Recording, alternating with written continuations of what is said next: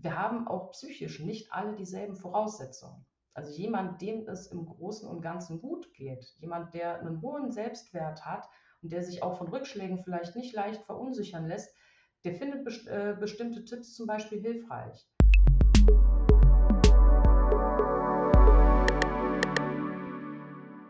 Hallo und herzlich willkommen allen Zuhörerinnen und allen Zuhörer. Hier ist Magnus von Salon 5 und ich habe heute äh, Dr. Andrea Zülke bei mir im Interview.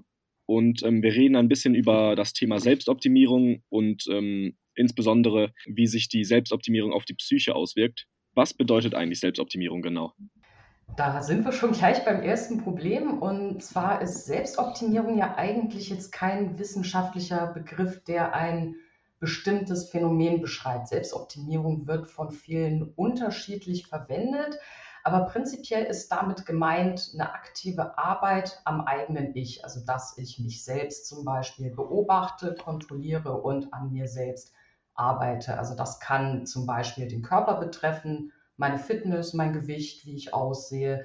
Das kann aber auch psychische Dimensionen umfassen, also zum Beispiel, wie selbstbewusst bin ich oder andere Zustände, zum Beispiel, wie ich meine Zeit verbringe, wie konzentriert ich bin, wie ich meinen Tag so verbringe. Also ein Trendthema vor einiger Zeit waren ja zum Beispiel Morgenroutinen, was so ein bisschen durchs Internet gegeistert ist. Also was kann ich tun, um möglichst produktiv mit ganz viel Energie und Schwung in den Tag zu kommen. Also Ziel ist bei Selbstoptimierung immer eine Veränderung hin zu etwas Besserem.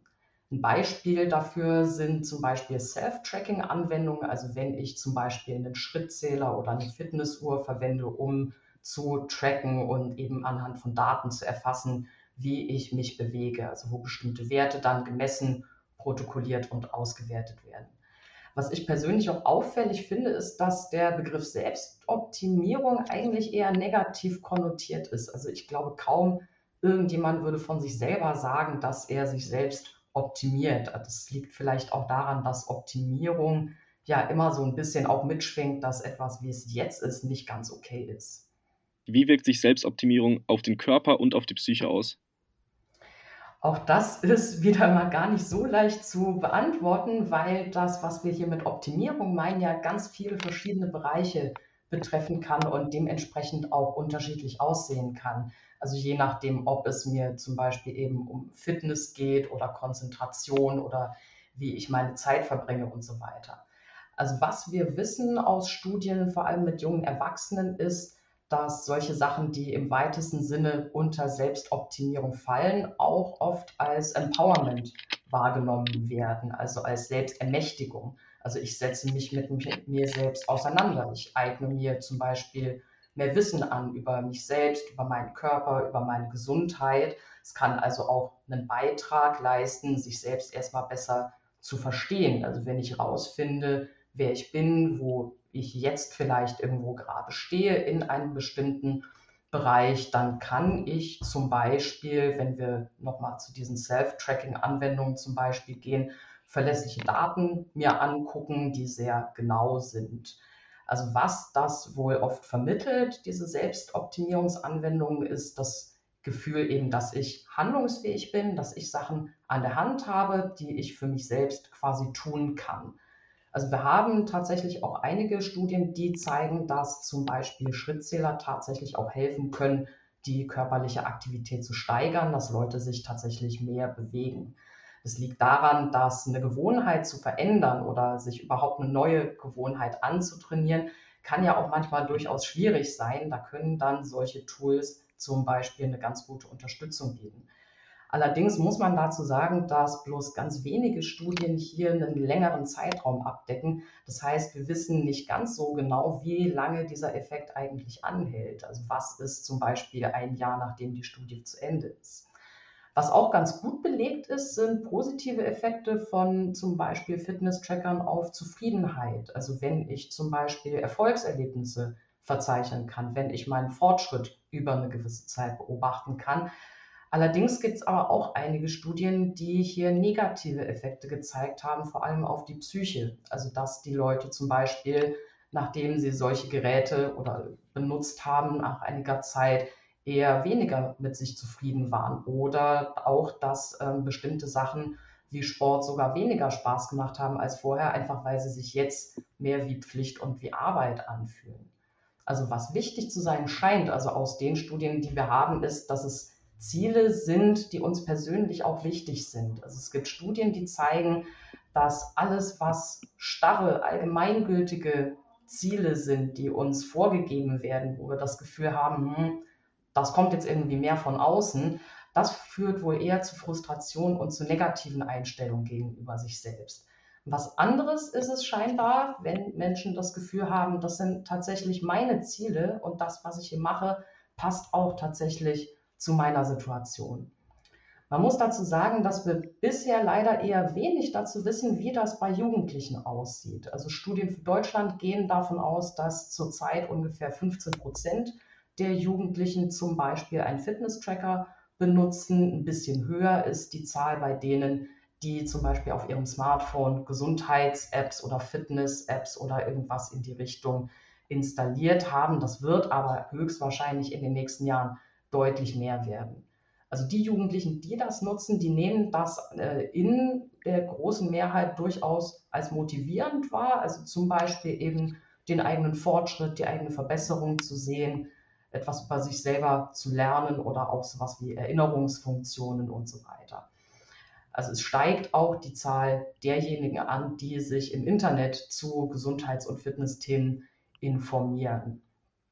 Was man leider auch sieht, ähm, das sind Ergebnisse, die vielleicht dem einen oder der anderen auch schon irgendwo mal begegnet sind, ist, dass Jugendliche in neueren Umfragen deutlich weniger mit sich zufrieden sind, als das früher mal der Fall war und auch häufiger Stress berichten. Und das fällt zeitlich schon sehr mit dem Aufstieg von Instagram und TikTok und äh, Social-Media-Plattformen zusammen, die uns natürlich permanent mit bestimmten Idealen konfrontieren. Jetzt muss man aber dazu natürlich sagen, allein aus einer Beobachtung, dass etwas zeitgleich stattfindet, kann ich natürlich nicht ganz eindeutig auf Ursache und Wirkung schließen. Ja, ich glaube auch auf jeden Fall, dass da Social Media und Instagram und so einen, einen sehr großen Einfluss drauf haben. Ähm, du hattest vorhin zum Beispiel Frustration als negative Auswirkung angesprochen. Kennst du da noch andere äh, negativen Auswirkungen, die nachgewiesen durch äh, so ein ich will jetzt nicht direkt Selbstoptimierungswahn ansprechen, aber durch halt so, mhm. durch so Selbstoptimierung, die daherkommen?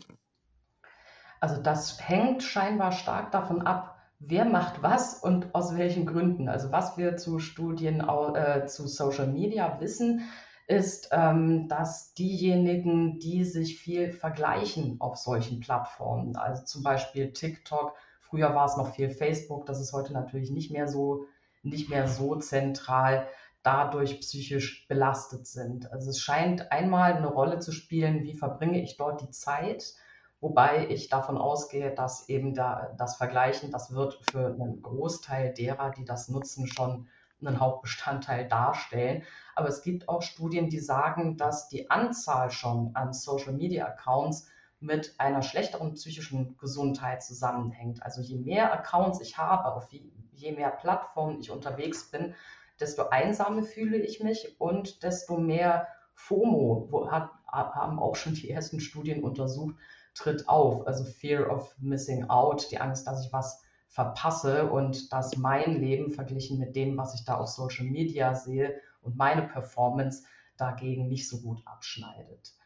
Also es gibt auch immer mehr qualitative Studien, also solche, in denen dann Interviews geführt wurden mit Jugendlichen und jungen Erwachsenen, die mich sehr beruhigen. Und zwar zeigt sich dort, dass äh, Jugendliche eigentlich schon sehr, sehr kritisch mit diesem Thema sich auseinandersetzen. Also ein Großteil ist sich sehr gut bewusst, dass vieles auf Social Media nicht echt ist, dass hier Sachen verkauft werden sollen und dass entsprechend die Bilder hier gestellt sind. Äh, ich glaube, ihr habt als Kanal ja auch schon einiges zum Thema Social Media gemacht. Ja. Ähm, das finde ich persönlich eine sehr beruhigende äh, Message. Andererseits äußern die Jugendlichen aber auch, dass sie sich sehr stark unter Druck gesetzt fühlen. Also was zum Beispiel Fitness und Gesundheit angeht und wie das im Internet verbreitet wird. Also viele nennen auch, dass sie zum Beispiel einen Widerspruch erkennen zwischen dem Bild von Körpern, das online so präsentiert wird, mit immer mehr Verbesserungsmöglichkeiten, mit höher, schneller, weiter und wo alles in Zahlen gemessen wird und dem, wie sie ihren eigenen Körper erleben, was ja wesentlich mehr ist als nur eine Reihe von Zahlen und Daten, die ich messen kann. Also was wir bisher wissen, ist, dass äh, insbesondere Personen, die schon psychisch vorbelastet sind und Personen, die ohnehin schon eher zum Grübeln neigen, die eher an sich zweifeln und sich eher wenig zutrauen, sich negativ mit anderen vergleichen, eher zusätzlich belastet werden von Angeboten zur Selbstoptimierung. Also hier gibt es zum Beispiel viele Belege aus dem Bereich Ernährung, wo ja leider auch viel Ungünstiges präsentiert und vermarktet wird, wo dann in Apps zum Kaloriensparen angeregt wird und zum immer weiteren Abnehmen und so weiter, dass das tatsächlich auch Nutzerinnen eher verunsichern kann in ihrer Ernährung, als dass es hilft und dass hinterher eher Lebensmittel vermieden werden und große Unsicherheit entsteht, was denn erlaubt ist, in Anführungsstrichen, und was nicht. Und hier sieht man ja schon mal so ein bisschen die Absurdität, denn wer legt denn eigentlich bitte fest, was erlaubt ist und was verboten? Ähm, das ist ein, ein weiterer Punkt. Äh, bestimmt haben viele schon mal gehört, irgendwo von den 10.000 Schritten, die man am Tag ungefähr gehen soll. Ähm, niemand weiß so richtig und es ist wissenschaftlich überhaupt nicht nachgewiesen, woher dieses ominöse 10.000 Schritte Ziel kommen soll. Es ist nirgendwo belegt, dass das eine magische Grenze für irgendwas wäre. Natürlich ist mehr Bewegung besser als weniger. Ähm, nur ist teilweise so überhaupt nicht transparent, wo diese Richtwerte eigentlich herkommen, aber trotzdem orientieren sich Leute daran und äh, lassen sich teilweise sehr davon verunsichern und beunruhigen, wenn sie diese Ziele nicht erreichen. Ein weiteres Beispiel ist ja auch der BMI, der ja für Jugendliche überhaupt kein sinnvolles Kriterium ist, weil sich der Körper ja hier immer noch verändert und das Gewicht hier starken Schwankungen unterzogen ist. Kannst du denn so eine Art, also nicht grenzwert, ich denke mal nicht, dass man das so allgemein äh, sagen kann, aber so eine Art Hilfe den Leuten geben, wenn die an sich selber arbeiten, was zu weit geht und was noch im Rahmen ist, also wie man das so vielleicht für sich erkennen kann, dass man so sagen kann, so okay, das ist jetzt gerade zu weit oder nee, das geht noch fit? Mhm. Also prinzipiell ist es ja eigentlich überhaupt nicht verkehrt, sich mit sich selber auseinanderzusetzen. Also sich zu fragen, wer bin ich, was möchte ich und was sind so meine Ziele das kann ja prinzipiell erstmal ganz viel Positives bewirken. Also am Anfang steht ja erstmal, dass ich mich selbst in den Blick nehme und mir Gedanken mache. Gibt es etwas, das ich gern erreichen möchte? Was ist so, was ist so mein Ziel? Das birgt ja auch die Möglichkeit, sich selber ein bisschen besser kennenzulernen. Ähm, also einiges, was hier generell so unter Selbstoptimierung beschrieben wird, kann ja dabei durchaus helfen. Also wenn ein Programm mir zum Beispiel dabei hilft, konkrete Ziele zu formulieren und mir Tipps an die Hand gibt, sodass ich dann besser weiß, wie ich dorthin komme, dann kann das ja auch dazu führen, dass ich schneller Erfolgserlebnisse habe und äh, mich irgendwo besser, ja, besser vorbereitet fühle, irgendwo dieses Ziel zu erreichen. Ich selber würde sagen, dann, wenn es eher um eine Selbstentwicklung geht. Also wenn es darum geht, rauszufinden, was ich gut kann zum Beispiel, was ich vielleicht für Talente habe oder wo ich mich vielleicht in einem Bereich, den ich schon immer mal ausprobieren wollte, irgendwo verwirklichen kann, dann ist das prinzipiell nichts Schlechtes. Und auch für sich selber Verantwortung zu übernehmen, selber mal zu gucken, was tut mir gut, wie kann ich für mich selber Verantwortung übernehmen, das ist ein wichtiger Punkt. Ähm, das, äh, das sollte man, finde ich, nicht vollkommen äh, irgendwo als negativ beschreiben. Ähm, allerdings, was wir aus Studien wissen, nochmal so, so ein bisschen in die Richtung, wer profitiert von, äh, ja, von Selbstoptimierung im weiteren Sinne, dass der Selbstwert und die Selbstwirksamkeit hier eine wichtige Rolle spielen. Das heißt, wenn ich prinzipiell mit mir zufrieden bin, also wenn ich mich auch mit meinen Schwächen eigentlich ganz okay finde. Und wenn ich mir Dinge zutraue, dann kann ich von solchen Maßnahmen durchaus profitieren.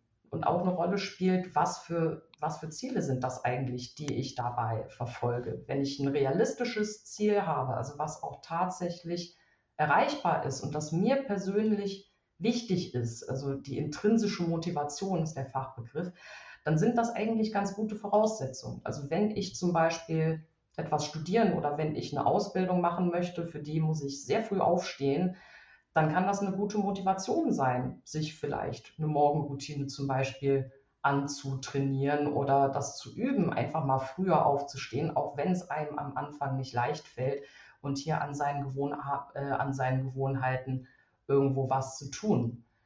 Gleichzeitig finde ich aber dabei immer noch wichtig zu sagen, ähm, wir sind nicht alle gleich, wir haben nicht alle dieselben Voraussetzungen. Also das fängt da schon an, wie viel Zeit ich zum Beispiel zur Verfügung habe. Wenn ich einen Nebenjob habe oder wenn ich mich um meine Geschwister kümmern muss oder zu Hause irgendwo stark eingespannt bin, dann habe ich schon mal weniger Zeit, um mich irgendwelchen Selbstoptimierungszielen zu widmen, um bestimmte Trainingsprogramme oder sowas zu machen. Aber auch wie ich zum Beispiel wohne, was ich mir leisten kann in Sachen Sport oder irgendwelche Kurse, die ich machen kann, das ist nicht für alle gleich. Und äh, was wir mir gerade nochmal, weil äh, wir ja den Schwerpunkt auf die Psyche legen wollen, nochmal wichtig zu sagen ist, wir haben auch psychisch nicht alle dieselben Voraussetzungen. Also jemand, dem es im Großen und Ganzen gut geht, jemand, der einen hohen Selbstwert hat und der sich auch von Rückschlägen vielleicht nicht leicht verunsichern lässt, der findet best äh, bestimmte Tipps zum Beispiel hilfreich. Der denkt sich, ey, schön, jetzt weiß ich, was ich irgendwo machen kann, ähm, wie ich hier Verantwortung für mich übernehmen kann und habe jetzt hier konkrete Tipps an der Hand, ist doch super. Aber jemand, der ohnehin schon psychisch belastet ist, jemand, der vielleicht eine Depression hat und ohnehin schon eher negativ über sich denkt und sich wenig zutraut, der fühlt sich dadurch im Zweifel eher noch mehr unter Druck gesetzt. So nach dem Motto, ach Mensch, jetzt habe ich hier diesen Tipp ausprobiert oder dieses Programm, was doch angeblich bei allen funktioniert und was garantiert mir meinem, mich meinem Ziel näher bringen soll.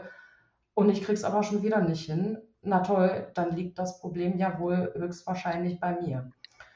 Und das ist ein großes Problem, was ich auch mit vielen Optimierungstipps oder Angeboten im Internet habe, dass hier oft nicht ganz klar gemacht wird, an wen das sich richtet und äh, wann man sich vielleicht auch lieber andere professionelle Hilfe suchen sollte.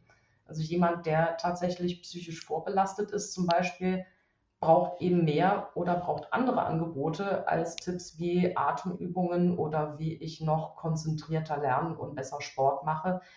Da braucht es geschützte Räume und Ansprechpersonen, die kompetent sind und sich auskennen. Ja, das ist ein super Stich, äh, Stichwort, die Hilfe. Meine letzte Frage ging nämlich auf das Thema ein äh, Selbstoptimierungswahn, wenn man halt so ein bisschen, also sich in der Selbstoptimierung verliert, sag ich mal, und immer versucht, das neue beste Ergebnis oder sich selber an die Limits zu pushen, ähm, wäre meine Frage, ob du weißt, ähm, ähm, was es da für Hilfe gibt für Leute, wo die Leute sich Hilfe suchen können, wenn die wirklich merken, okay, das geht hier gerade echt zu weit also generell immer, wenn ich mich selber schlecht fühle durch das, was ich da mache, wenn ich mich so, wie ich jetzt bin, nicht in Ordnung finde, sollte ich in jedem Falle hinhören. Also wie schon gesagt, ähm, eine Entwicklung, die ich als Selbstentwicklung, als Entfaltung beschreiben kann, ist ja prinzipiell irgendwie erstmal gut, aber wie schon gesagt, wenn Optimierung schon immer so, so ein bisschen irgendwo den Beigeschmack hat von, naja, wie ich jetzt bin, äh, dann bin ich nicht in Ordnung. Dann sollte man hier auf jeden Fall hinhören. Genauso, wenn ich irgendwo merke, ich laufe hier vielleicht irgendwelchen Zielen nach ähm, und ohne mich zu fragen, sind das denn irgendwo überhaupt meine und sehe das als unumstößliche Wahrheit an. Wer legt das denn eigentlich genau fest? Also ich persönlich finde es immer einen guten Tipp, hier nochmal einen Schritt zurückzugehen und sich zu fragen, Moment mal, wer definiert denn hier eigentlich Erfolg? Was ist Erfolg für mich? Was ist mein persönliches Ziel irgendwo, wo ich hin möchte? Und auch, was ist für mich realistisch? Woran kann ich messen, ob ein bestimmtes Programm oder eine bestimmte Veränderung, die ich äh, umsetzen möchte, woran das Erfolg hat? Also hier auch selber mal, auch wenn das nicht immer einfach ist, kritisch hinzuhören, was macht das eigentlich mit mir? Also bringt mich diese Veränderung oder dieses Arbeiten an einem Ziel, bringt mich das weiter? Fühle ich mich besser dadurch? Habe ich das Gefühl, dass ich mich selber irgendwo besser kennenlerne? Und, äh, oder habe ich eher das Gefühl, dass es eigentlich nie genug ist, und dass es eigentlich niemals reicht. Was auch immer hilfreich ist, ist mit sich selber versuchen, so umzugehen, wie man es mit einer guten Freundin oder mit einem guten Freund tun würde. Was würdest du einer guten Freundin zum Beispiel sagen, die sich dermaßen unter Druck setzt oder die sich im Zweifel fertig macht wegen irgendwelcher Fitness- oder schulischen Leistungsziele, die sie vielleicht irgendwie nicht erreicht? Was würdest du der sagen, wenn sie jetzt auf einmal anfängt, deshalb schlecht über sich selber zu reden? Also längerfristig ist Zufriedenheit eigentlich ein Ziel, von dem man viel mehr hat, und zwar als, die, als von einer ständigen Verbesserung, denn die hört prinzipiell nie auf. Es geht immer irgendwo noch mehr. Was ich auch noch als, als Tipp mitgeben kann, also hier draußen ist es zwar jetzt gerade so ein bisschen bewölkt, aber im Sommer fahrt mal raus an den See, fahrt ins Freibad, umgebt euch mit echten, normalen Leuten. Ähm, da werdet ihr sehen, wenn es bei euch halbwegs so aussieht wie bei mir, die allerwenigsten Leute sind perfekt. Das ist eine super, super kleine Minderheit. Äh, die größten, der Großteil der Menschen ist das überhaupt nicht. Und viele von denen sehen für mich aber trotzdem irgendwo sehr, sehr zufrieden aus. Ähm, Nochmal, weil ich äh, gerade schon dieser, den, den Tipp meinte, sich selber so ein bisschen Freund sein fragt einfach mal eure Freunde was und eure Freundinnen, was sie eigentlich an euch mögen. Da kommen oft auch ganz unerwartete Sachen irgendwo raus, die ihr gut könnt oder die ihr ganz super macht, die ihr vielleicht selber irgendwo gar nicht auf dem Schirm hattet. Also ist für den, für den Selbstwert nochmal noch mal unglaublich hilfreich. Und ähm, wenn wir, wir hatten es ja vorhin noch ganz kurz von Social Media, man kann immer zumindest ein Stück weit auch regulieren, was man sieht und mit was man sich umgibt. Zum Beispiel bei den Kontoeinstellungen bei Instagram oder anderen Plattformen, Einstellungen zu sensiblen Inhalten und sich im Zweifel, wenn man merkt, irgendwas setzt mich mehr unter Druck, als dass es mich motiviert, auch einfach auswählen, ich möchte weniger zum Thema Ernährung oder weniger zum Thema Fitness und Produktivität und so weiter angezeigt bekommen.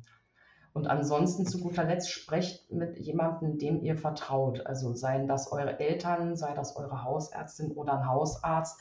Oder wenn ihr lieber anonym bleiben wollt, dann gibt es auch immer noch die Telefonseelsorge, die ist rund um die Uhr besetzt. 116 111. Vielen, vielen lieben Dank für die Tipps und auch generell für, die, äh, für den vielen Input, den du uns hier geliefert hast. Ähm, du hattest jetzt hier gerade schon deine Abschlussworte gesagt, aber ich würde dir trotzdem nochmal die Chance geben, wenn du noch was loswerden möchtest oder so kannst du es gerne noch machen. Auch vielen Dank. Ich habe mich sehr über die Einladung gefreut. Ich hoffe, die eine oder der andere nimmt vielleicht noch ein bisschen was mit. Ähm, ja, und habe mich sehr gefreut, hier einen Beitrag liefern zu dürfen. Sehr gerne. Hat mich auch sehr gefreut. Bis dann. Bis dann. Tschüss.